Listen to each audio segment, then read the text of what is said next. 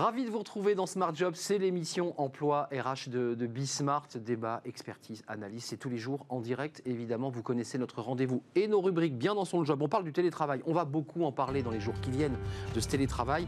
Euh, est-il mauvais pour la santé? Je veux dire, dans la position du corps, dans la manière de se tenir. On en parle dans quelques instants avec un spécialiste. Il est ergonome. Working Progress et les invités de Welcome to the Jungle. Euh, entreprise à mission. Tiens, oui, qu'est-ce que c'est? Eh On sera avec le secrétaire général de, Danone. Il va tout nous expliquer dans quelques instants. Le cercle RH qui est notre débat. Euh, on revient évidemment à travers cette crise Covid, euh, à travers une initiative euh, territoire zéro chômeur longue durée. Ça a démarré en 2016. L'Assemblée et le Sénat ont pérennisé le dispositif, peut-être encore plus utile avec cette crise Covid. On annonce plus d'un million de personnes en dessous du seuil de pauvreté. Et puis enfin dans Fenêtre sur l'emploi, eh on parlera d'un mot anglais, stalker. Est-ce que vous savez ce que c'est stalker? Eh bien on va tout vous expliquer. C'est dans le cadre du recrutement on en parlera dans quelques instants à la fin de notre émission. Mais d'abord, le journal présenté comme chaque jour par euh, Sybille Aoudjan. Bonjour Arnaud, dans l'actualité, aujourd'hui un calendrier social retardé en raison de la situation sanitaire. Plusieurs réformes sociales ont été reportées. Ce sont les décisions prises lors du sommet social organisé hier à Matignon. Ce sont surtout les nouvelles mesures d'indemnisation chômage qui ont été reportées de trois mois. D'autres thèmes comme la réforme de la formation professionnelle ou le partage de valeurs dans l'entreprise seront aussi discutés plus tard. Enfin, le télétravail a aussi été un sujet de débat, mais les décisions seront prises après les conseils menés aujourd'hui et demain par Emmanuel Macron. Le sommet social a tout de même permis au gouvernement d'annoncer une nouvelle mesure, celle des reconversions professionnelles. Cela concerne les salariés dont les emplois sont menacés et qui veulent se reconvertir vers un métier porteur localement, selon les termes de la ministre du Travail Elisabeth Borne. La ministre espère faciliter les passages de secteurs touchés par la crise à des secteurs en tension.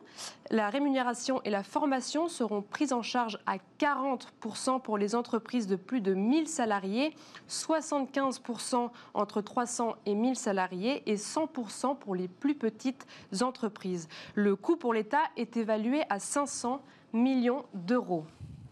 Enfin, Lufthansa annonce des suppressions de postes. La chute du trafic aérien a des conséquences sur l'emploi.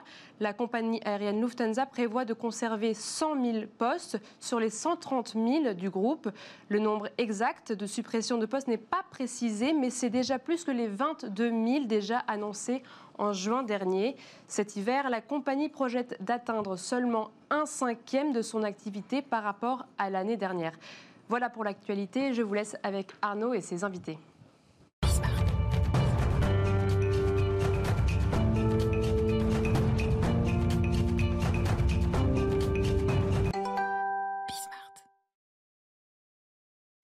En retour dans Smart Job avec bien dans son job. On va parler du télétravail. Alors on va beaucoup en parler. On en a beaucoup parlé ces dernières semaines.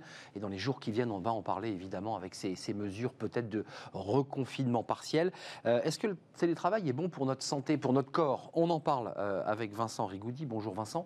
Vous êtes le directeur commercial d'Azergo, qui est spécialiste de l'ergonomie. Alors je, précise que vous n'êtes pas un spécialiste du télétravail, mais forcément vous avez euh, évolué avec cette nouvelle situation. Avant de parler de l'ergonomie des salariés, parce qu'on a mal au dos, parce qu'on se tient mal, parce qu'on est mal assis. Euh, est-ce que le télétravail a un peu bousculé votre société? Il y a 60 collaborateurs qui se déplacent dans l'entreprise, qui font des diagnostics. Est-ce que vous avez eu votre chiffre augmenté d'entreprises qui vous disent ben non, il ne faut pas aller dans notre entreprise, il faut aller directement chez monsieur Intel parce qu'on va aménager son poste? Alors au niveau effectivement des demandes dans le cadre du télétravail, depuis euh, quelques mois, les demandes ont augmenté, euh, même si les demandes dans le cadre de l'entreprise sont toujours Majoritaire Oui, toujours majoritaire. Mais il y a quand même des postes de travail qu'on aménage chez le collaborateur. Exactement. Il y a des postes que l'on duplique, que l'on avait équipés en entreprise et que l'on vient dupliquer dans le cadre du travail, notamment pour les personnes en situation de handicap, par exemple, et des demandes aussi qui sont nouvelles pour des collaborateurs qui estiment travailler dans de bonnes conditions, où il faut du coup aménager l'environnement de travail. Euh, un, mot quand même, c'est important, euh, l'aménagement du travail à la maison, puis on va bien sûr parler, euh, parce que vous êtes venu avec des objets très utiles pour les collaborateurs, des casques notamment. de quoi ils ont besoin, les, les télétravailleurs? Ils ont besoin D'un bureau? Ils ont besoin d'un espace à eux? Comment ça, Quel est leur problème?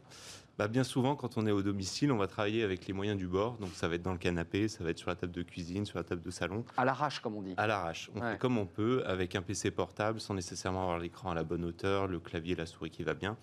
Donc la première chose, ça va être de tenir compte de l'environnement de travail parce qu'on la place, de la place, mais également on est dans un espace privé. Donc on ne veut pas non plus euh, dénaturer euh, la maison et faire de la maison on va dire le, compliqué ça. Ouais. vous retirez les meubles, vous mettez votre bureau ici, bah oui, mais non c'est chez moi quoi. On donne des conseils sur comment agencer, comment positionner.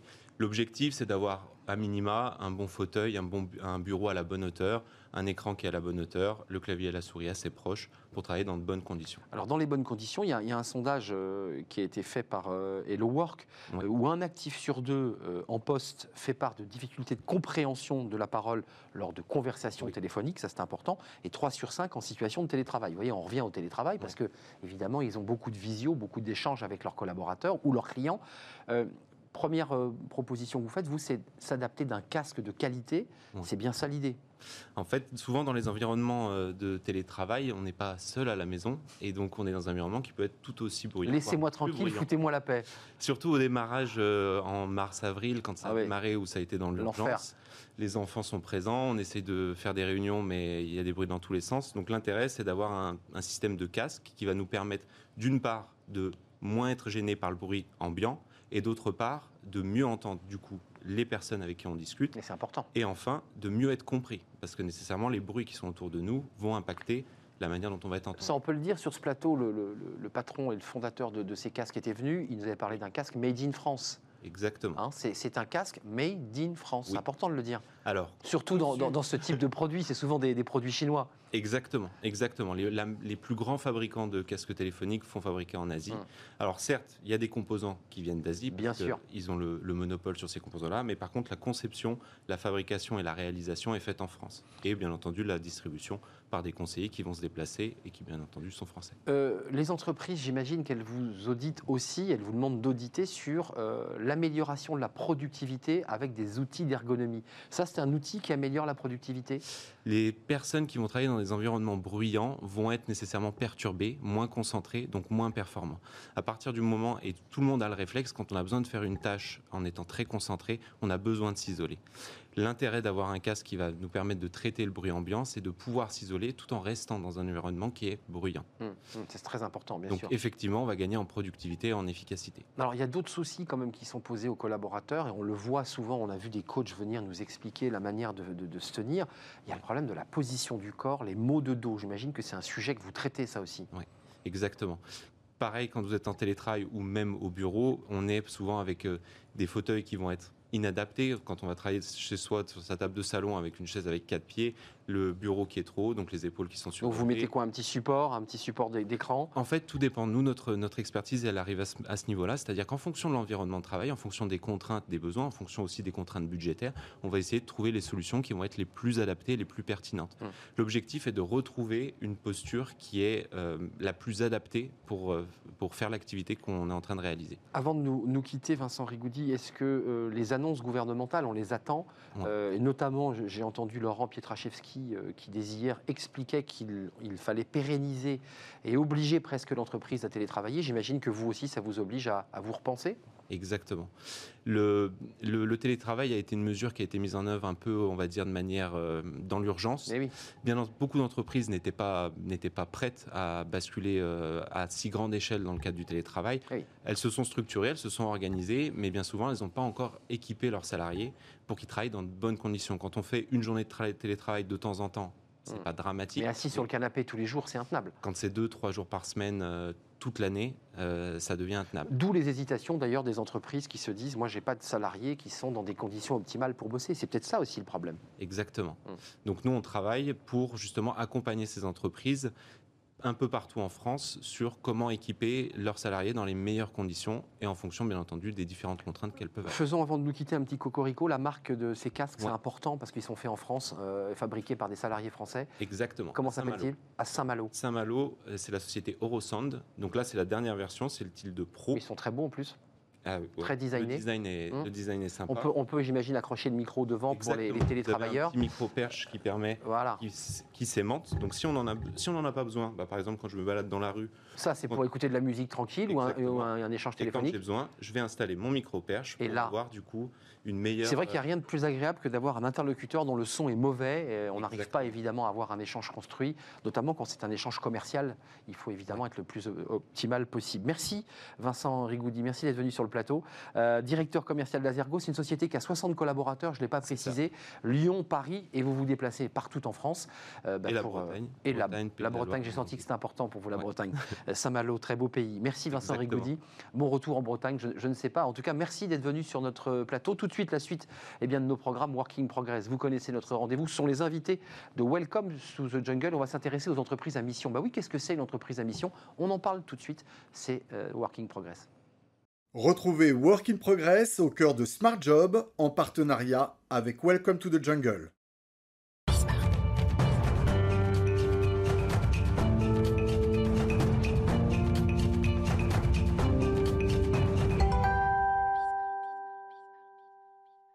Working Progress avec Jérémy Cléda et les invités de Welcome to the Jungle. Je suis très heureux de vous retrouver, Jérémy. Euh, entreprise à mission, alors c'est un mot un peu barbare peut-être pour ceux qui, nous regardent, mais enfin c'est un mot qui est très identifié, identifié d'ailleurs à l'intérieur d'une loi qui est la loi Pacte. Euh, et un invité, là, va nous expliquer ce que c'est exactement qu'une entreprise à mission. Oui, en tout cas, c'est peut-être un terme neuf, mais euh, le, le sens qu'il y a derrière est vieux. Euh, on s'est beaucoup, je pense, posé la question ces derniers mois de quel sens de l'entreprise, quel est le sens qu'on y trouve, qu'on se donne nous-mêmes. Euh, pour rappel, hein, euh, il y a eu un sondage récent auprès d'étudiants de grandes écoles. Il y a 62% des étudiants de grandes écoles, de Mm. commerce ou d'ingénieurs, qui refuseraient de prendre un emploi dans une société pour laquelle ils trouvent que le- les enjeux sociétaux et, enfin, et environnementaux ne sont pas respectés. Donc c'est un enjeu clé et, et aussi dans le, dans le recrutement. Euh, et donc la question, c'est comment ce sujet d'entreprise à mission, il peut être porté par des boîtes euh, et surtout comment y arriver. Et là, je pense qu'on a un très bon exemple avec. euh, euh, bonjour Mathias Vichra, vous êtes le secrétaire général de, de Danone. Souvent, on se dit d'ailleurs que ce genre de transition, ce genre de changement de statut, on peut le faire quand on est 10, 20, 100 personnes. Vous, vous le faites avec 100 000 collaborateurs.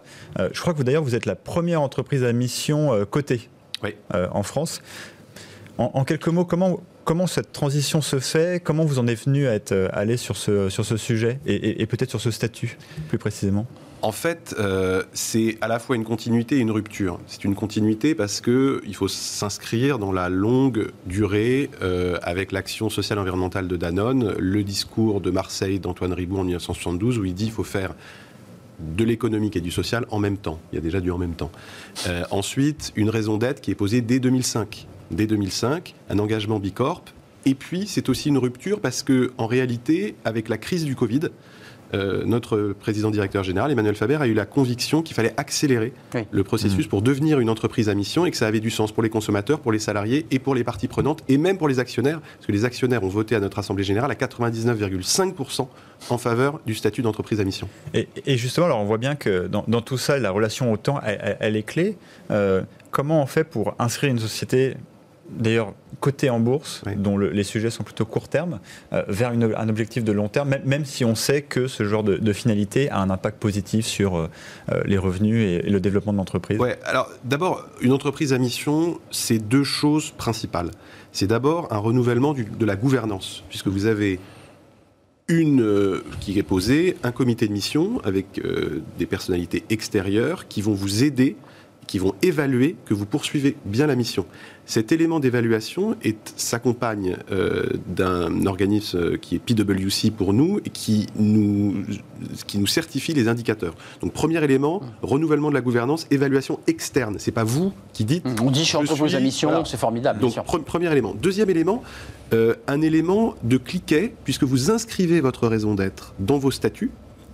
Et nous, notre raison d'être, c'est apporter la santé par l'alimentation au plus grand nombre. Quand vous apportez la santé par l'alimentation au plus grand nombre, vous ne pouvez pas faire n'importe quoi en matière d'acquisition, en De matière sourcing, de vente de produits, de sourcing. Bien sûr. Mm. Et la réalité de cette raison d'être, et je m'arrête là-dessus sur euh, la réalité dans la stratégie de l'entreprise, c'est que depuis que nous avons adopté cette raison d'être, notre portefeuille est devenu de plus en plus sain. Nous avons 90% de nos produits aujourd'hui qui sont considérés comme sains. Et il y a par exemple le Nutri-Score qui nous classe A et B pour plus de 90% de nos produits. Donc ça, c'est un élément tangible qui inscrit la raison d'être dans la stratégie de l'entreprise. Mais vous ne le vendez pas, je dirais, en, termes de marketing, là, cette fois-ci, pour le consommateur. Moi qui pousse mon caddie, je, n'ai pas en tête que vous êtes une entreprise à mission. Comment on fait ce lien C'est un bon point. Entreprise à mission, c'est un dispositif à la fois de gouvernance, d'inscription juridique dans les statuts et d'une certaine manière aussi, on peut dire, de marque employeur, parce que euh, pour les salariés, euh, c'est quand même très euh, favorable, très, très sain, très sain de savoir qu'on travaille dans une entreprise comme ça, ou alors qu'on mmh. veut aller dans cette entreprise. Pour le consommateur, c'est plutôt Bicorp qui est un des enjeux qui est cette certification américaine. Nous sommes la première multinationale au monde à nous être lancée dans la certification Bicorp. Nous avons 45% de l'entreprise qui est certifiée 100% en 2025. Mmh. Et là, pour le coup, cet enjeu, c'est de conjuguer Bicorp et entreprise à mission. Qui donne des règles strictes, il hein, faut quand même le préciser. C'est la certification la plus exigeante, hein. en matière environnementale et sociale. Je sais que votre, votre entreprise aussi a été certifiée. Ouais, tout récemment, oui. C'est une grande fierté. Et c'est vrai que c'est, pour le coup, c'est un enjeu important. Pour l'instant, Bicorp n'est pas assez connu des consommateurs. C'est un enjeu pour demain que les consommateurs. Pour l'afficher. Voilà. Oui, bien sûr. Et, est-ce que justement, parce que c'est un peu la question, derrière, il y a beaucoup de labels, beaucoup de certifications. Euh, en tout cas, quand on est un particulier, c'est extrêmement difficile de comprendre ce qui se cache derrière. Euh, en plus, parfois, les gens comprennent avec des labels de, développement durable. Euh, on, en connaît beaucoup. comment faire en sorte que les gens puissent comprendre l'effort? Parce que cette, transition, notamment à votre échelle, elle est, elle est gigantesque. et après, de, les amener vers peut-être un mode de consommation un peu, un peu différent. Ouais, c'est un très bon point. Nous, on pense que Nutri-Score est vraiment d'abord un label scientifiquement prouvé, euh, et qui doit guider le consommateur. Qui avait été un peu critiqué, hein, je le précise quand même. Nutri-Score, ça avait été un peu tendu au départ. Oui, en fait, ça avait été critiqué parce qu'il y avait notamment le sujet est-ce que ça doit être obligatoire ou est-ce que c'est volontaire mm. pour les entreprises mm. C'est resté sur le mode volontaire, mais il y a de plus en plus d'entreprises qui veulent adopter le Nutri-Score. Euh, encore une fois, Danone, 90% des produits sont classés A et B. Et, pour nous, on considère que c'est vraiment un élément qui doit guider l'entreprise et le consommateur, évidemment, euh, pour connaître et évaluer la qualité, j'allais dire, LC des produits. Mmh. Et, justement, alors peut-être pour rebondir sur ça, euh, Nutri-Score, c'est sur la base du volontariat. De plus en plus de gens le font. Ça deviendra peut-être une norme au fur et à mesure. Est-ce que l'entreprise à mission, c'est bien sûr sur la base du volontariat de chacun, mmh. mais est-ce que vous pensez que ça va devenir la norme finalement? Quand on, quand on lit, c'était une étude en juin, il y a, il y a 4% des gens, seulement 4% des gens qui pensent que leur entreprise s'inscrit dans une démarche positive.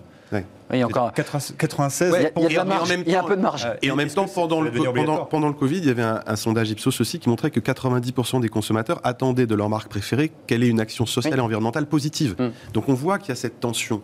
Moi, je pense que, euh, en réalité, les consommateurs et les salariés vont être les principaux moteurs de changement dans les entreprises. Mm. Les principaux moteurs. Les salariés attendent beaucoup de leur entreprise, on le dit dans les écoles de commerce, c'est ce que vous avez révélé. Un choix éthique, un euh, choix environnemental. C'était le salaire. Aujourd'hui, c'est le sens et l'impact de mon entreprise. Et c'est heureux. Donc on est dans ce, dans ce moment-là. Euh, on voit qu'il y a de plus en plus d'entreprises, il y en a neuf dans les sociétés du CAC 40 qui ont adopté une raison d'être, qui est la première étape. Oui. C'est juste en dessous. C'est juste en dessous, en vue de devenir société à mission. Donc il se passe quelque chose. Donc moi je crois qu'il y a un mouvement. Nous avons par exemple aussi avec beaucoup d'entreprises du CAC et, d'entreprises internationales lancé deux grandes coalitions, l'une euh, pour lutter contre la perte de biodiversité, l'autre pour lutter contre les inégalités, au G7 d'un côté, à l'ONU de l'autre. Il y a énormément d'entreprises qui nous rejoignent. On a même le patron de Microsoft pour créer une dynamique, pour lutter contre les inégalités. Donc il y a une dynamique. Il se passe quelque chose en ce moment. Ce qui est bien, c'est de l'inscrire dans un cadre juridique, parce que sinon c'est incantatoire. Comme la Constitution, on a inscrit euh, des règles environnementales adossées dans la Constitution de l'entreprise. Exactement. Et, sur ce genre de, de coalition un peu globale, euh, sans glorifier certaines personnes, mais on voit que quand même souvent c'est le résultat, le fruit de patrons très engagés.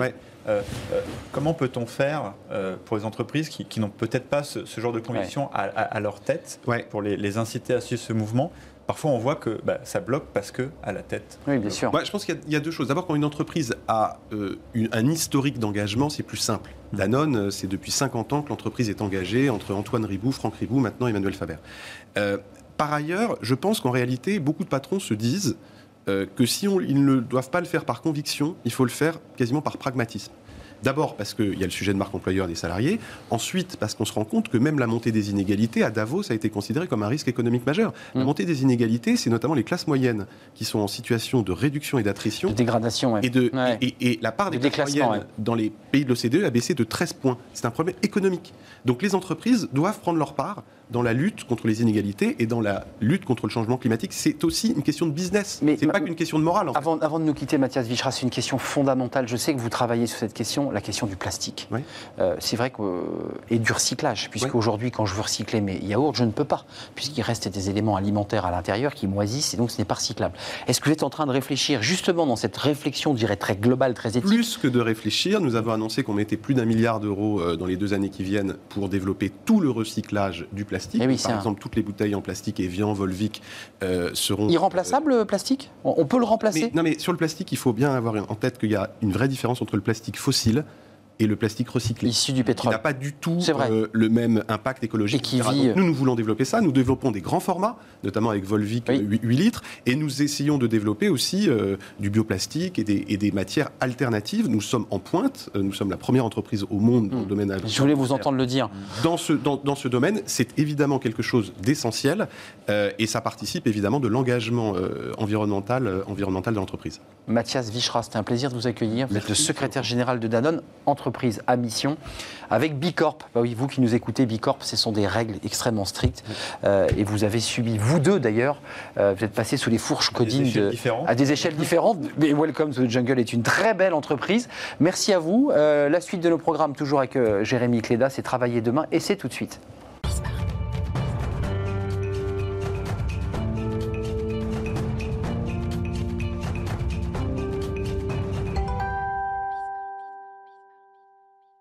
Travailler demain, toujours avec Jérémy Cléda, fondateur euh, et CEO. On dit CEO, je- je- je- je- Oui, ça, vous, ça vous va? Oui. Alors, j'aime pas trop ce genre Ouais, d'acronyme. vous aimez pas, hein? Je me sens toujours mal à l'aise. Eh bien, euh, Jérémy Cléda, le fondateur de Welcome to the Jungle. Euh, là, on s'intéresse encore une fois, qui reste dans l'esprit hein, de l'entreprise à mission, dans l'idée de, de plus de transparence. Bah, en fait, c'est exactement ce qu'on s'est dit euh, tout à l'heure. Pour des particuliers et d'ailleurs même des futurs candidats, comment savoir en fait euh, si l'entreprise qui nous intéresse, elle est engagée et, et, et- et soi-même- Moi qui veux y rentrer, Oui, et soi-même en tant qu'entreprise, comment démontrer par A plus B, au-delà de euh, peut-être parfois de discours marketing, notre niveau d'engagement et surtout comment on s'engage. C'est clairement la mission de Noël Boza qui est avec nous aujourd'hui Bonjour. euh, et de votre société Zei. Euh, vous êtes une plateforme qui aide justement les consommateurs et les entreprises à s'engager pour l'environnement avec des critères très précis. Est-ce que vous pouvez nous, expliquer comment vous arrivez à, concilier ces deux mondes et à, traiter ce sujet? Alors pour moi, il faut concilier les deux et il faut s'attaquer à la fois à la demande, donc aux consommateurs et aux talents, et aux entreprises, euh, parce que les deux sont, liés, tout simplement. Les consommateurs, les talents veulent consommer avec impact, il faut qu'ils aient accès à l'information, et l'entreprise qui s'engage concrètement, faut il faut qu'on l'aide, et il faut qu'elle puisse le faire savoir. Et aujourd'hui, malheureusement, il y a peu de moyens vraiment transparents et efficaces de le faire savoir auprès de tout le monde. Il y a des labels, on parlait de Bicorp, qui est très efficace, mais qui est malheureusement encore trop peu connu du grand public. mais peu connu effectivement. Voilà, euh, malheureusement, il y a les rapports RSE qui sont peu lus. Qu'on lit pas. Voilà, on va dire ça Mhm. comme ça. Donc aujourd'hui, il n'y a, pas vraiment d'outil de transparence euh, vers, le- vers les consommateurs et les talents. Alors Zei, on a développé une technologie, une plateforme qui permet déjà de cibler tous les critères d'impact les plus importants pour chaque entreprise. C'est lesquels Euh, bah, ça dépend de l'entreprise. On a une, base, une matrice avec 900 critères d'impact. Oui, bah oui, donc on les adapte à chaque entreprise en fonction, En fonction de du secteur. son secteur, plus que ça. C'est du sur-mesure par entreprise. Si jamais je suis un magasin, une marque textile et que j'ai des magasins physiques, j'aurai la part de mes magasins avec des bornes de collecte de mes clients. Euh, si jamais je vends en plus des objets en cuir, j'aurai la part de, de mes, de- de mes produits en cuir qui sont végétaux. Donc c'est vraiment du sur-mesure et on a entre 30 et euh, 70 critères par entreprise, euh, que je sois le boulanger du coin ou euh, Danone hein, par exemple, euh, et sur lequel l'entreprise va venir se, se diagnostiquer, s'auditer avec des justificatifs qu'on va vérifier. Donc la donnée, elle est soumise par l'entreprise elle-même, on la vérifie pour s'assurer que c'est pas, pas n'importe Mais quoi. c'est un petit bicorp en fait. Alors, c'est complémentaire à Bicorp. Bicorp vient trancher est-ce que je suis à impact ou pas? Nous, on s'adresse à toutes les entreprises, celles qui commencent et qui ne sont pas impact au départ. Parce que Zei, c'est aussi un outil de progression pour les entreprises. On a intégré un catalogue de centaines d'innovations, solutions et cabinets de conseil qui me permettent de trouver tous les prestataires et les fournisseurs avec ça. qui travailler. Vous sur les chacun des aiguillez. enjeux. Parce Ça. que- parce qu'au début, quand, quand on est une entreprise, on s'intéresse à ce sujet, parfois on ne sait même pas où commencer. Moi, j'entends plein une d'entreprises montagne, hein. qui nous disent, euh, qui, qui ont une vraie conviction, qui disent j'ai- j'aimerais y aller, Mais où, je sais comment Absolument Ouais. pas comment. Est-ce que vous les aidez? Parce que si vous en avez 900 critères, j'imagine que savoir les Ouais. bons, Alors, Euh, comme- c'est pas elle qui les choisit. C'est un euh, Vous qui les choisissez. Dans notre matrice, il y a 900 critères qu'on recoupe en fonction du secteur, la taille des caractéristiques. d'accord, Euh, mais l'entreprise va en recevoir une vingtaine, entre 20 et 50 sur l'environnement. qui sont pertinents pour ça. elle du coup. Euh, voilà, qui sont pertinents et qui sont pondérés entre eux avec un système de coefficients. Mais tout est généré automatiquement. Parce qu'aujourd'hui, justement, pour définir qu'est-ce qui est important pour moi, on a des cabinets de conseil qui coûtent très cher, mais qui font du sur-mesure.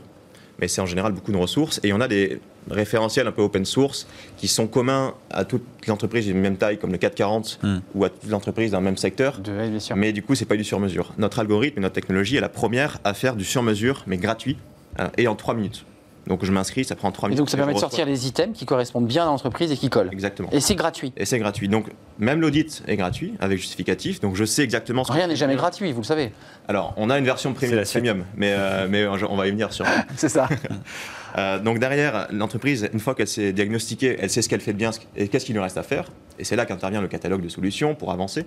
Mais le troisième frein, après le je ne sais pas quoi faire et je ne sais pas comment progresser, c'est comment je le valorise. Parce que c'est bien de mettre du temps et des ressources dans de la stratégie d'impact. Oui, mais ça me sert à quoi sur le plan commercial? Il faut qu'il y ait Oui. un, alors, on va dire ça crûment, un retour sur investissement. Mais oui. Sinon, l'écologie et le social restera perçu comme un sacrifice en temps et en argent.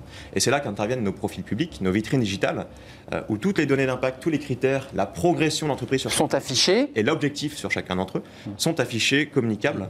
Et donc là, sur mes réseaux sociaux, sur mon site web, on développe des partenariats avec des applications consommateurs comme ScanUp, le concurrent, un des concurrents de Yuka, pour que le score d'impact apparaisse à côté d'un produit scanné, sur des marketplaces digitales, sur des job boards et des sites de recrutement, pour que la donnée soit le plus largement partagée Hmm, Visible. voilà, auprès Ouais. des candidats qui veulent avoir du sens, auprès des, euh, des consommateurs qui veulent avoir du- de l'impact, et même des investisseurs qui veulent euh, avoir du sens dans leur investissement. Et, et ça, parce que je pense que du coup vous êtes bien placé pour voir cette tendance de fond des gens qui veulent s'intéresser à ce sujet et du coup modifier leur comportement d'achat, modifier leur comportement peut-être de recherche de job. C'est quelque chose que vous voyez. Est-ce que d'ailleurs ça s'est accéléré cette année? Alors c'est très profond, je dirais que ça fait à peu près trois ans où il y Ah a oui. vraiment une révolution. Et accélération euh, études, avec euh, le voilà, Covid. BPI, euh, c'était en 2019, donc l'année dernière, c'était 9 Français sur 10 qui veulent avoir du sens dans leur, dans leur consommation, Alors, mais ils non. n'ont pas accès à l'info. Ouais. Du côté des, des talents, notamment les, les jeunes qui sont plus sensibles à ces thématiques-là, euh, c'est le BCG qui a, qui a fait une étude qui montrait que deux tiers des jeunes voulaient avoir du sens dans leur emploi Tout à fait. et qui ne voulaient pas avoir un job qui a pas On de l'entend sens. beaucoup sur ce, dans cette émission, c'est vrai. hein. C'est régulier. devant le salaire euh, dans, les, dans les priorités. Mais la question c'est comment savoir vraiment finalement c'est- Et être sûr que c'est bien une entreprise qui, qui- qui a du sens, que c'est pas du greenwashing ou un mensonge. euh, Alors euh, justement, le problème, du, comment est-ce que le greenwashing est possible C'est quand l'entreprise va pouvoir choisir les éléments qu'elle souhaite mettre en avant et, celles, et ceux qu'elle va masquer. Dans notre approche, l'entreprise, on lui impose les critères. Et donc il y en a où elle va être à très bonne Ouais. et d'autres où elle va être à 20. Elle est prisonnière des critères, elle n'a pas le choix. Mais comme elle est obligée d'être transparente, elle va Ouais. se mettre des objectifs ambitieux à atteindre et elle va devoir se forcer à les atteindre. Et le but, c'est pas qu'on ait toutes les entreprises sur Zeil, mais on a des classements qui permettent de comparer lesquels sont les meilleurs, le coiffeur le plus engagé ou la banque la plus verte. Et on devrait lancer, alors c'est pas encore le cas, mais on devrait lancer dans peu de temps un moteur de recherche qui me permettra de chercher une entreprise sur Zeil. Si je la trouve parfait, je vois ses engagements. Si je la trouve pas, on dira désolé, elle n'est pas encore transparente. Voici le classement des meilleures alternatives euh, aux cosmétiques, aux textiles. à Qui correspondent au secteur qu'on cherche. ça donnera à certains l'envie de, de se lancer là-dedans. Ah, les classements, ça fait toujours Voilà. plaisir. Évidemment, ça motive. Merci, merci d'être venu, euh, Noël Boza. Euh, Z, Zeil, ça veut dire quoi en 10 secondes? Zéro éco-impact. Eh ben voilà. Euh, mais oui, j'aime bien, Jérémy, vous avez remarqué. sais. Mais Je me doutais que la question arrivait. elle arrivait, mais elle arrive tout à la fin, mais zéro euh, Éco-impact. Ça peut-être un proverbe chinois aussi. Moi, je pensais que c'était du chinois, mais c'est Zei, exactement. On a déjà parlé chinois sur ce plateau. Merci Jérémy, merci à vous Noël. Euh, on termine notre émission, vous connaissez notre rubrique. Fenêtre sur l'emploi, Bah, c'est tout de suite.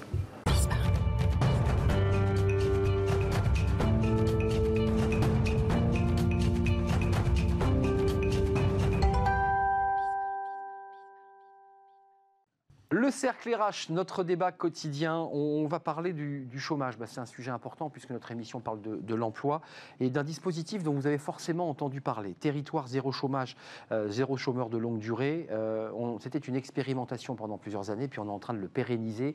Il y a eu un débat à l'Assemblée nationale, au Sénat. Euh, les députés, les sénateurs ont, voté cette pérennisation, mais, mais, mais, il y a des mais, avec la volonté peut-être de reprendre le dispositif, de mieux le contrôler. Puis il y a des critiques, on y reviendra. Ce dispositif coûte trop cher. Quel est-il? Euh, L'idée, c'est d'offrir à des chômeurs de longue durée un CDI euh, consacré à des activités, il faut être précis, non couvertes par le secteur public ou privé.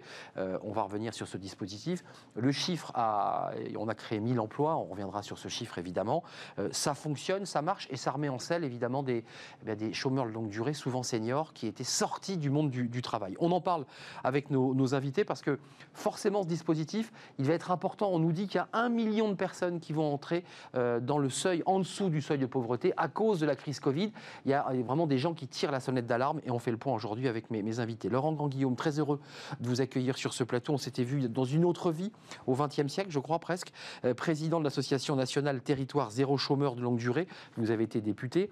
Vous portez avec d'autres, parce que vous êtes modeste, cette euh, initiative qui est en train de se pérenniser. On va en parler avec vous parce que c'est un combat que vous, menez. Merci d'avoir répondu à notre euh, invitation. Vincent Godbout, merci d'être là. Vous êtes délégué général Solidarité Nouvelle face au chômage. Et puis votre structure, votre association est membre justement de ce collectif euh, Zéro chômeur longue durée. On va en parler avec vous de ce coût social du chômage parce qu'il y a un débat d'économistes euh, qui disent mais c'est exorbitant, ça coûte beaucoup trop cher ce dispositif. On le mettra en perspective avec ce que coûte déjà évidemment le, coût social du, du, chômage. Et puis avec nous, euh, Olivier Bouba Olga est avec nous en, en, Skype, en visio, comme on dit, c'est très à la mode hein, en ce moment de parler de la, de la visio. Vous êtes économiste, président du comité d'évaluation de l'expérimentation territoire zéro chômeur de longue durée. Alors évidemment, vous observez, vous calculez aussi en quelque sorte, vous calculez le coût euh, de, de, cette euh, expérimentation qui est en passe de se pérenniser. Laurent Grand-Guillaume, d'abord, euh, d'un mot, parce que vous portez depuis 2015-2016 cette, cette initiative. Au départ, on vous regardait avec des yeux bizarres, j'en souviens parfaitement. On se dit, mais qu'est-ce que c'est que cette chose? Il y a Pôle emploi, il y a plein d'organismes qui aident les chômeurs. Qu'est-ce que vous allez vous embêter à créer un dispositif? Est-ce que vous êtes d'abord fier de ce que vous avez bâti? Parce que le Sénat, l'Assemblée ont revoté sa pérennisation. Oui, c'est une fierté parce que finalement. Euh on s'est toujours dit qu'on avait tout essayé contre le chômage en France. Phrase bien célèbre. Voilà, mais ce qui n'est pas vrai, puisque la preuve, c'est que territoire zéro chômage longue durée, mais bien d'autres euh, les expérimentations aujourd'hui n'ont pas, n'avaient pas été essayées. Hein. Et donc, il est possible euh, de sortir de la fatalité, d'inventer, de créer des activités qui n'entrent en concurrence avec personne, dans le domaine de la transition écologique, dans l'économie circulaire, dans les services à la personne. On le voit encore plus avec la crise sanitaire, d'ailleurs. Euh, il est possible de mobiliser le coût du chômage pour faire des investissements. Il faut le dire à ceux qui nous regardent. L'idée, c'est de prendre ce que coûte euh, la dépense hein, occasionnée pour un chômeur de longue durée et de la transférer. Ça n'a pas de, de surcoût. Et encore, le, le, coût estimé à l'époque par euh, ATD Carmonde, c'était 18 000 euros par an et par personne, hein, le coût du chômage longue durée pour l'État et les collectivités territoriales. Une étude très intéressante faite par des grands économistes européens oui. et qui vient de sortir à l'Université libre de Bruxelles euh, avec le DULBEA euh, chiffre le coût du chômage annuel à environ 40 000 euros. Pour un, demandeur d'emploi 40 000 euros. Euh, alors, ce qui est plutôt inquiétant, c'est qu'en France, on soit en incapacité de calculer ce qu'est le coût du chômage longue durée avec de l'économétrie et des modèles euh, fiables. Pourtant, on a plusieurs, on a des chercheurs, on a des économistes. C'est hein. peut-être une question de volonté, parce qu'en fait, euh, si c'est possible de le faire à Bruxelles, ça va être possible de le faire en France. Mais peu importe, en tout cas, nous, on s'appuie sur les études qui, qui, sortent aussi à l'international. Et, euh, et c'est vrai que le coût du chômage longue durée, il y a des coûts directs, mais il y a aussi des coûts indirects. On le sait très bien. Il y a près d'un million de Évidemment. personnes aujourd'hui qui sont au chômage depuis plus de trois ans. Ah, J'ai fini le chômage de longue durée, c'est plus d'un an. Mais quand vous avez été au chômage. C'est 2,7 millions de personnes, hein, Laurent Guillaume, aujourd'hui. Hein. Enfin, c'est colossal. Et ça va ne faire, hélas, qu'augmenter, parce qu'on sait très bien qu'il y a des activités qui vont disparaître avec la crise que nous vivons aujourd'hui. Bien sûr. D'autres qui vont émerger. Mais est-ce qu'elles seront suffisantes pendant un temps? Pour compenser. Et il y aura évidemment euh, au milieu il va y avoir, les naufragés du Covid. Hein. Moi, je les appelle les naufragés du, du Covid. Juste Vincent Godbout, vous êtes membre de, de, de, ce, de ce, dispositif. Pourquoi d'abord vous le soutenez, ce, ce, territoire zéro chômeur longue durée euh, Et pourquoi vous dites on n'a pas tout inventé aussi? Parce qu'il y a ce discours-là dans, dans, vos structures. Il y a, OK, il y a Pôle emploi, OK, il y a des structures d'État, euh, il y a des politiques nationales, mais il y a aussi des politiques, vous y tenez beaucoup, de, de territorialité. Oui, tout à fait. Donc à SNC, nous, nous, nous existons depuis 35 ans aujourd'hui et nous accompagnons sans limite de temps les personnes qui sont en recherche d'emploi.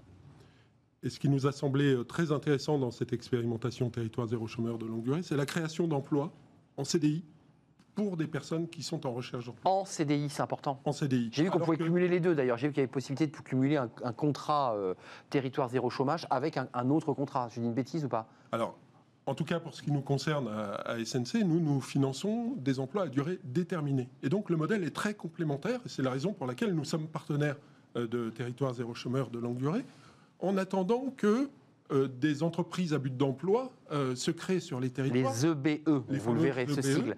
Nous pouvons proposer d'accompagner les personnes sur ces territoires et leur financer des contrats à durée déterminée.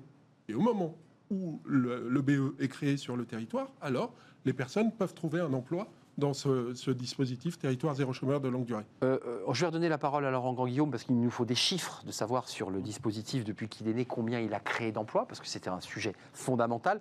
Olivier Bouba-Olga, je, je vous présentais un petit peu comme peut-être celui qui allait, qui allait nuancer, je ne sais pas, parce que Laurent Grand-Guillaume, dès le début de son intervention, a dit voilà, il y a des études très précises, on est à 18 000 euros, ça c'est le coût que coûte un chômeur longue durée dans notre dispositif. Euh, en Belgique, c'est 40 000, donc globalement, ça coûte moins cher et c'est efficace. Qu'est-ce que vous en pensez, vous, l'économiste? Alors nous, on a, au niveau du comité d'évaluation, on a essayé de, voir un peu euh, différents axes quand même de, ce dispositif. Euh, ce qu'on a montré, c'est que c'était un dispositif très positif pour les bénéficiaires qui retournaient à l'emploi sur dif- différents sujets. Après, effectivement, ce qui fait le plus débat, c'est combien ça coûte. Euh, nous, ce qu'on a dans nos chiffres, c'est que malgré tout, ça coûte plus cher que ce qui était anticipé par le porteur de l'expérimentation. Euh, pour une raison, alors bon, c'est- des questions un peu complexes, hein, donc là forcément on, on- on va aller vite en besogne. Mais euh, oui, ça, ça coûte plus cher, notamment parce que une, proportion non négligeable des personnes qui ont été embauchées par les entreprises à but d'emploi, avant d'être embauchées, ne percevaient pas d'allocation de prestations sociales. Finalement, l'État économise moins que ce qu'il euh, imaginait. Excusez-moi, euh, euh, est-ce que- Olivier, c'est assez cynique hein, ce que vous dites là? Non, alors c'est pas cynique. J'essaie. Attendez, laissez-moi finir. J'essaie de vous expliquer. C'est-à-dire que euh, ce qui a fait débat, c'est ça. Mais on peut avoir deux interprétations du fait qu'avant d'être embauché, euh, les gens ne percevaient rien. Il y a une. euh, alors il y a peut-être une explication que, que, que, que vous allez considérer comme cynique. Certains disent, notamment Pierre Cahuc, mon collègue qui fait Ben oui. partie du comité, bah, c'est qu'on s'est trompé euh, de ciblage euh, et donc euh, le, le modèle ne tient pas et peut-être faut arrêter.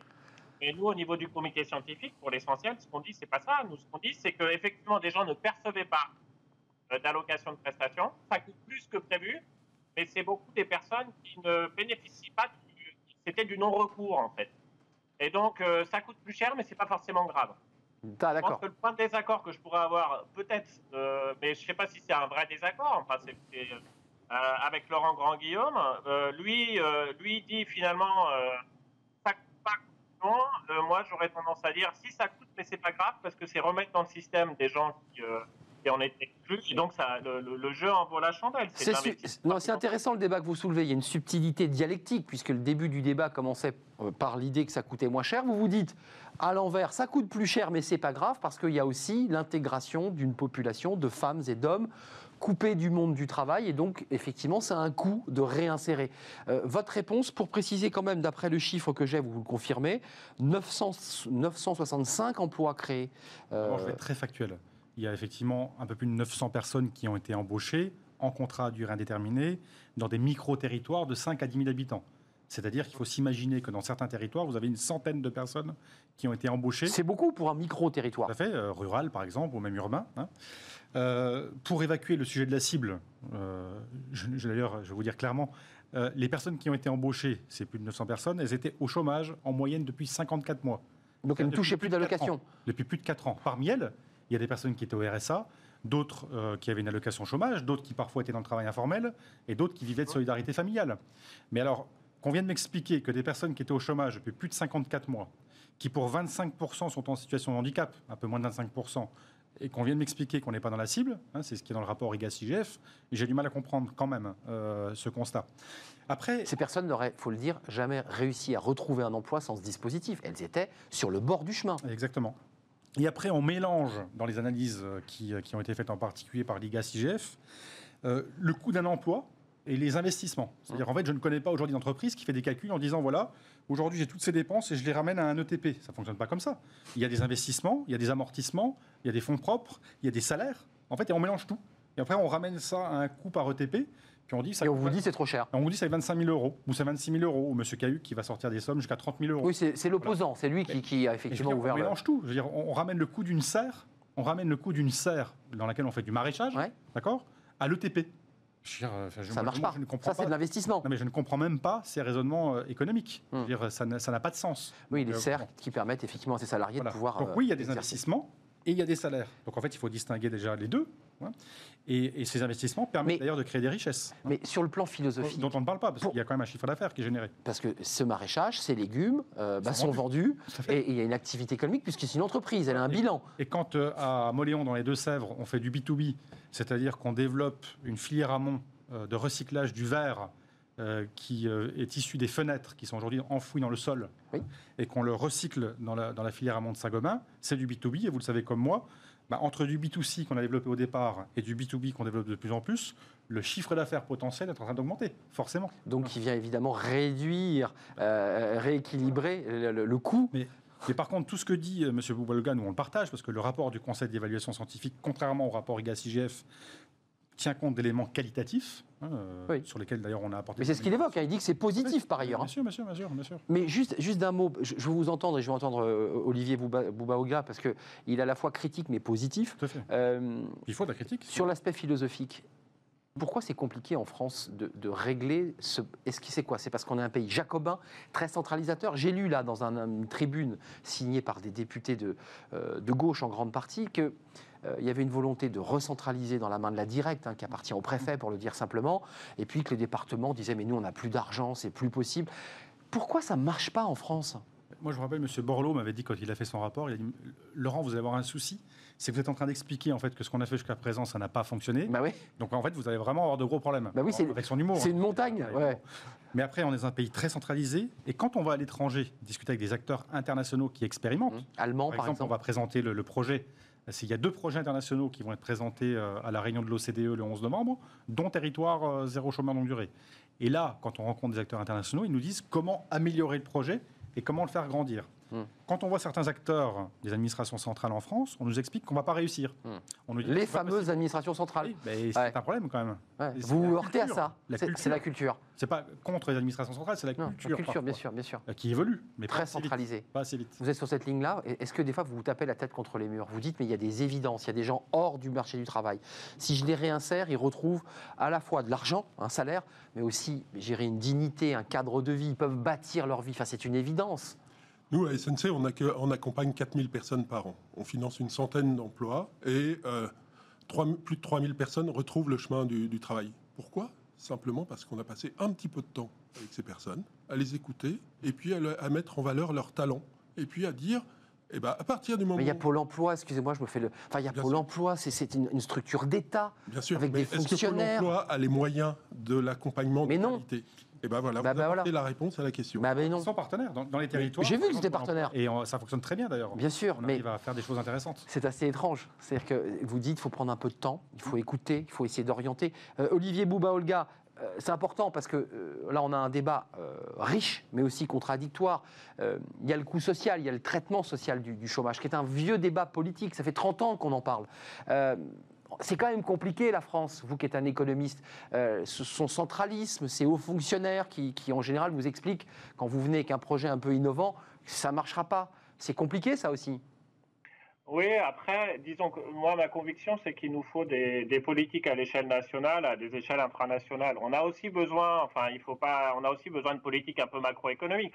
Euh, par rapport au chômage, euh, on a besoin d'une grosse politique d'éducation, de formation des personnes qu'on peut, euh, qu'on peut définir à, à- à l'échelle du pays. Après, effectivement, euh, la grosse problématique, c'est comment on peut inventer localement des, des réponses à des, avec des contextes territoriaux qui diffèrent. Enfin, le problème du chômage à tel ou tel endroit n'est pas le même qu'à tel autre endroit. Et donc, effectivement, il faut, faut faire de la différenciation. il faut tenter des choses. Moi, je suis très, très favorable hein, à ces logiques d'expérimentation. Euh, moi, mon- ma conviction, c'est que Territoire Zéro Chômeur, ça peut être euh, une réponse parmi d'autres dans la palette des réponses qu'il faut apporter. Et, je serais plutôt très favorable à, la multiplication de ces expérimentations sur les territoires. Pas ensuite pour généraliser, pour faire partout la même chose, mais pour dire, bah voilà, on a expérimenté ça à tel endroit, donc il y a d'autres territoires dans le même contexte, bah, peut-être qu'ils ont intérêt eux aussi à se nourrir de cette expérience-là. Donc euh, c'est une nouvelle façon de faire de la politique. Euh, c'est plus euh, j'invente un modèle dans les, dans, dans les ministères à Paris. C'est pas non plus euh, j'expérimente ça un emploi et ensuite je généralise. C'est je multiplie les expérimentations, je donne ça à voir Oui. à tout le monde et ensuite à chaque- chacun de trouver la, de, de- de- de prendre la bonne, la bonne réponse. Bien sûr, Olivier, l'idée c'est de l'adapter en fonction des territoires, en fonction des, des besoins, évidemment. Qu'est-ce que vous répondez? Parce que je parlais du centralisme et du jacobinisme. Mhm. Euh, Olivier dit, bon, c'est pas mal, mais c'est un des éléments de la palette. Vous êtes d'accord avec ça? Mais ce qu'il faut, c'est con- construire d'abord une garantie d'emploi pour tous, c'est-à-dire partir de territoire zéro chômeur et d'autres expérimentations en se disant qu'est-ce qu'on fait pour que le préambule de la Constitution euh, qui, Oui. qui définit un droit à l'emploi pour tous, finalement, soit exercé? C'est possible, par d'ailleurs le champ privé, hein, et non pas par le champ public. Euh, on peut le faire. Ce que vous faites Parce Exactement, c'est une structures solution, privées. Mais il faut euh, l'agrandir et puis en, en- en expérimenter d'autres. Par contre, ce que je tiens à dire, c'est que face à cela, on a une culture d'ancien régime, en fait, qui date euh, de plus de deux siècles et elle est restée. Pourquoi? Parce que Turgot, dans le Limousin, avait expérimenté des ateliers de charité où il proposait du travail à des personnes qui n'en avaient pas et euh, qui n'entraient en concurrence avec personne. Quel était le débat de l'époque exactement votre dispositif. quel était le débat de l'époque avant la Révolution française? Le coût, la cible et le fait que ça pouvait percuter peut-être des La concurrence, ça, ça, vous l'avez entendu dès le début. Exactement les, les mêmes débats, c'est-à-dire on, on est figé, rien n'a changé. Euh, le monde a changé autour de nous, mais nous n'avons pas changé. Hum. On est dans une culture d'ancien régime avec les mêmes arguments, voilà, Ouais, les c'est mêmes passionnant. sujets. Euh, alors que dans d'autres pays, dans d'autres pays, on expérimente. D'ailleurs, en Belgique, à Bruxelles, ils vont lancer l'expérimentation. Hum. Euh, nos amis belges, eh bien, ils vont aller sans doute plus vite que nous, puisqu'ils sont, ils ont un gouvernement fédéral. Donc c'est beaucoup plus simple. Oui, bien sûr. Et, euh, plus compliqué aussi sur le plan politique. Dans les débats. Ouais, Mais en fait, ils débattent, ils se mettent d'accord, il y a consensus et après ils y vont. Mais euh, Vincent Godbout, su- sur le- la, la- la question de ces, ces demandeurs d'emploi, euh, vous allez prendre en pleine figure, vous et tous ceux qui travaillent sur cette question, tous ceux dont on nous parle, euh, qui sont des femmes et des hommes, qui, ont déjà perdu leur emploi, qui étaient les précaires du, Covid et qui aujourd'hui sont sans emploi. Euh, C'est près d'un million de personnes, disent les ONG, puisque ce chiffre-là est une évaluation. Euh, C'est un collectif d'ONG qui dit qu'un million de personnes vont basculer en dessous du seuil de pauvreté. On fait quoi avec ces personnes-là? Vous leur proposez le même dispositif? Parce que là, on entendait Olivier qui disait il faut aussi penser à la formation initiale, l'idée qu'il faut les reventiler sur d'autres. Mais ça, ça prend du temps. Oui. Et pour prendre du temps, en fait, c'est ce qu'on a fait pendant le, le confinement, par exemple, où on a développé beaucoup l'accompagnement euh, à distance, puisqu'on n'avait pas les moyens euh, d'être présent Comme tout le monde. physiquement, Mais comme oui. tout le monde. Et finalement, ça a marché. Et ça a marché pour un certain nombre de personnes que nous accompagnions à l'époque, parce que euh, on a contribué au fait que les personnes conservent la confiance. Et à partir du moment où vous conservez la confiance, vous êtes bon en entretien. Et un certain nombre de personnes ont trouvé du travail pendant le confinement. Il y a encore, on en discutait euh, avec Laurent juste avant cette émission, il y a encore euh, de la création d'emplois. Pas suffisamment, mais il y a encore de la création d'emplois Oui, dans oui. notre pays. Il y a encore des Et- entreprises qui cherchent, il y a encore des. des- Bien Exactement. sûr, bien sûr. Exactement. Et donc, en fait, il faut peut-être questionner certaines conditions de travail dans certains univers particuliers, ça c'est certain. Il faut fa- favoriser les, les- les reconversions entre secteurs. Et hier, le gouvernement a annoncé euh, des dispositifs en la matière qui sont excellents s'ils sont mis en place rapidement et en fonction des besoins sur les territoires Mm. Et adaptés aux besoins des territoires, ça marchera. Et à titre d'exemple, pour revenir sur les, les politiques nationales, il y a trois ans, SNC, on a publié le, premier rapport sur la santé des personnes qui sont en recherche d'emploi, Qui se dégradent. qui se Évidemment. au fil du temps. C'est une évidence. Bien sûr. Pourtant, personne jusqu'à présent n'avait mis euh, ce sujet sur la- sur l'agenda. Et c'est encore plus difficile de repartir euh, sur le marché du travail. Et c'est encore plus difficile de Évidemment. repartir sur le marché du travail. Et aujourd'hui, on est très heureux de travailler avec des universitaires, avec Santé publique France sur le sujet, parce qu'enfin, les pouvoirs politiques s'emparent de la, de la question. Avant de nous quitter, il nous reste peu de temps et j'en suis désolé. Euh, Laurent Guillaume, pour ceux qui nous regardent, euh, ils sont chefs d'entreprise, ils sont demandeurs d'emploi. Mhm. Comment font-ils? Ils vont sur Internet, ils sont demandeurs d'emploi, ils se disent Moi, je suis dans la cible, puisqu'on parlait de la cible.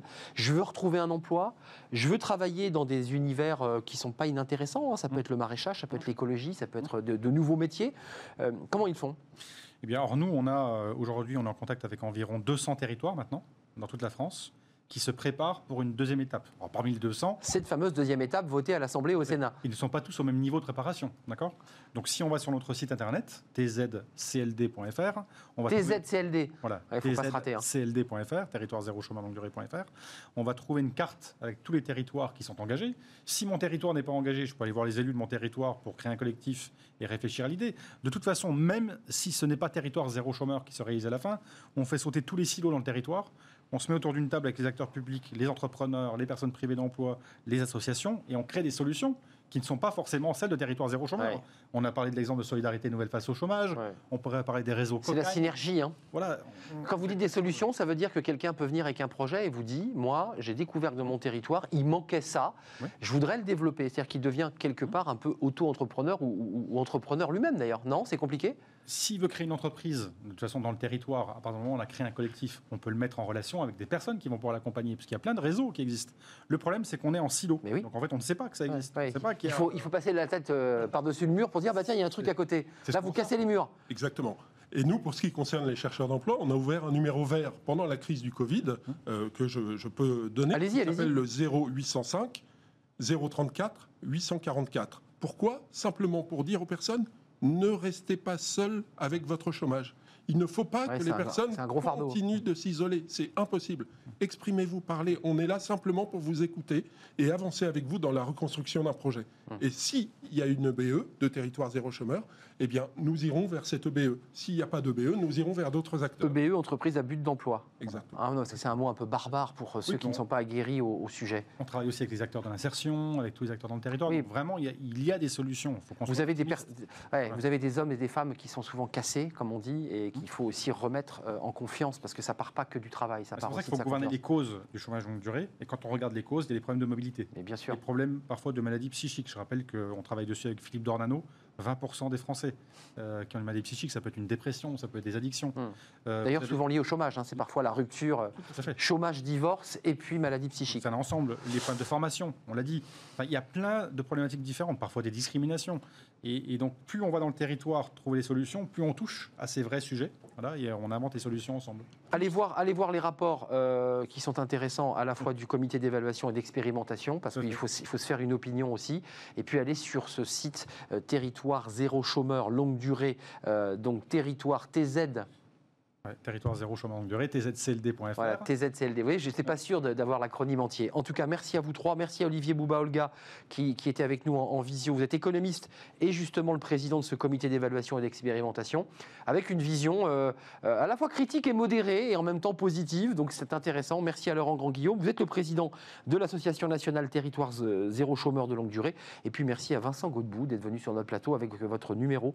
On l'a noté, délégué général, Solidarité Nouvelle face au chômage. On continuera à parler de ce sujet dans notre émission parce que, évidemment, la crise Covid risque de faire de plus en plus de naufragés et, évidemment de gens qui pousseront la porte de vos structures. Merci d'être venu. C'est la fin de notre émission. Presque. Fenêtre sur l'emploi. Bah, c'est le recrutement. Tiens, ça va vous intéresser. Euh, on appelle ça stalker, mais je crois que je l'ai mal dit. On en parle tout de suite.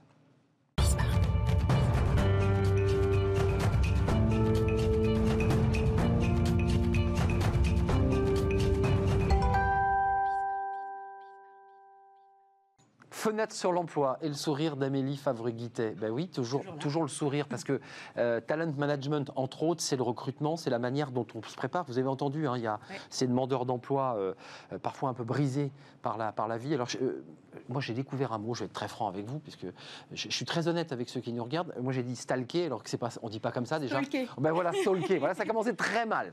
Donc, stalker, vous avez décidé d'en parler. Oui. Qu'est-ce que ça veut dire? Je- Tiens, je vais aller stalker aujourd'hui.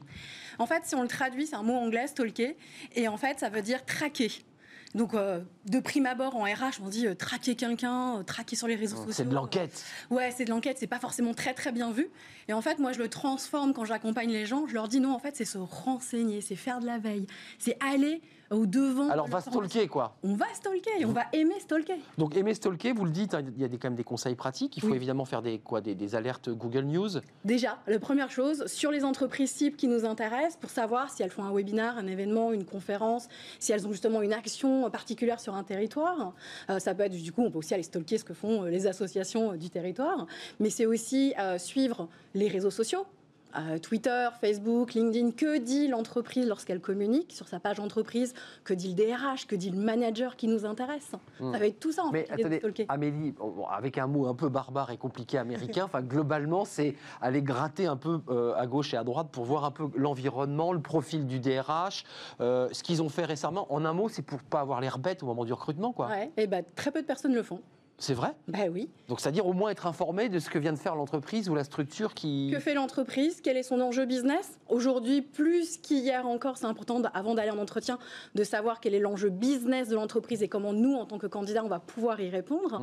Mais Qu'est-ce que moi j'apporte en Qu'est-ce fait? que j'apporte par Hmm. rapport aux besoins de l'entreprise, par rapport à sa problématique? Mais c'est aussi qui est mon interlocuteur? Est-ce que j'ai le RH, le manager? Quel est son parcours? Euh, Qu'est-ce qu'il a fait comme école? Où est-ce qu'il a travaillé? Comment on communique sur les réseaux sociaux? Mais donc- justement créer du lien avec Mais dans vos structures, il y a du recrutement ou alors en fait, comment ça se passe? Il y, a- y y un entretien d'embauche? En fait, on fait des entretiens pour comprendre ce que Vous veut faire vous aussi, alors? la personne, ce que veut faire la personne, Ouais. et aussi euh, son parcours, en fait, comprendre euh, euh, son parcours. Et c'est c'est, comme un entretien, voilà. Mais on part vraiment de ce que veut faire la personne. Voilà, c'est un peu inversé, si vous voulez. C'est un peu différent là. Là, c'est. Oui, mais on parle justement de, de- de ce que veut la personne et on va le mettre en lumière avec ce que propose l'entreprise. non, mais dans l'entreprise privée classique, hors, EBE, Oui. bon, en général, il y a un poste, une fiche de poste. Si la personne dit, mais je préfère être à côté, la personne lui dit, mais attendez, c'est pas pour ça que je vous ai fait venir, on est d'accord Et puis bah, les RH et les recruteurs stalkent les candidats avant de les faire venir. hein. Hmm. On va regarder leur profil LinkedIn, on va regarder leur e-réputation, leur fameux J'allais le dire. branding, hein. Attention, attention à vous euh, avec les photos débiles. Photo euh, Facebook où on est en pleine soirée, euh, le petit mot qui va pas sur Twitter, euh, tout ça est regardé par les recruteurs. Ça ne devrait pas être jugé par les recruteurs, parce qu'en théorie, on, a- interdit. on ne fait que rechercher des informations en lien avec un poste, Mhm. avec le, le parcours professionnel du candidat. Ce qui est en dehors, on ne devrait pas en tenir compte. Donc, stalker, c'est le conseil que vous donnez à, Oui. à- à ceux que vous, vous accompagnez. Euh, et vous avez des retours de stalk? Bah, ça se passe plutôt bien. parce que Justement, quand on crée du lien avec un recruteur ou un manager, on crée de l'affinité. Si on crée de l'affinité, on marque les esprits pendant l'entretien. Donc, on a beaucoup plus de chances d'être recruté. Bon, moi, en tout cas, euh, je suis très heureux aujourd'hui parce qu'avec vous, j'apprends plein de trucs. Et puis surtout, j'ai appris un mot, stalker. Donc, je vais le garder en mémoire. En fait, je stalkais sans le savoir. C'est un peu comme le, faire de la poésie sans. faire de la veille. Et exactement. Merci Amélie Favreguité, Talent Management. Vous revenez chaque semaine en général euh, nous parler de, bah, de vos, de vos petites astuces de, de recrutement. Donc soyez vigilants euh, lorsque vous stalkez euh, et soyez vigilants aussi, je dirais, à vos réseaux sociaux. Vous êtes d'accord très Euh. C'est votre image qui est en Mm. jeu, donc il faut évidemment la, la préserver. Merci Amélie, merci à Laurent Grand-Guillaume, Territoire Zéro Chômeur Longue Durée. Allez sur le site. Et puis merci à, à Vincent Godbout, euh, Solidarité euh, Nouvelle face au nouvelle face au chômage, parce que voilà, il y a beaucoup d'acronymes. Merci d'être venu sur ce plateau. Merci à vous qui nous suivez. Merci à Fanny Griesmer. Euh, merci à toute l'équipe technique. Je serai là demain, évidemment, pour une nouvelle aventure, en direct, évidemment. Portez-vous bien d'ici là, parce qu'évidemment, le contexte est un peu compliqué. Portez-vous bien. Je serai là si tout va bien. À demain.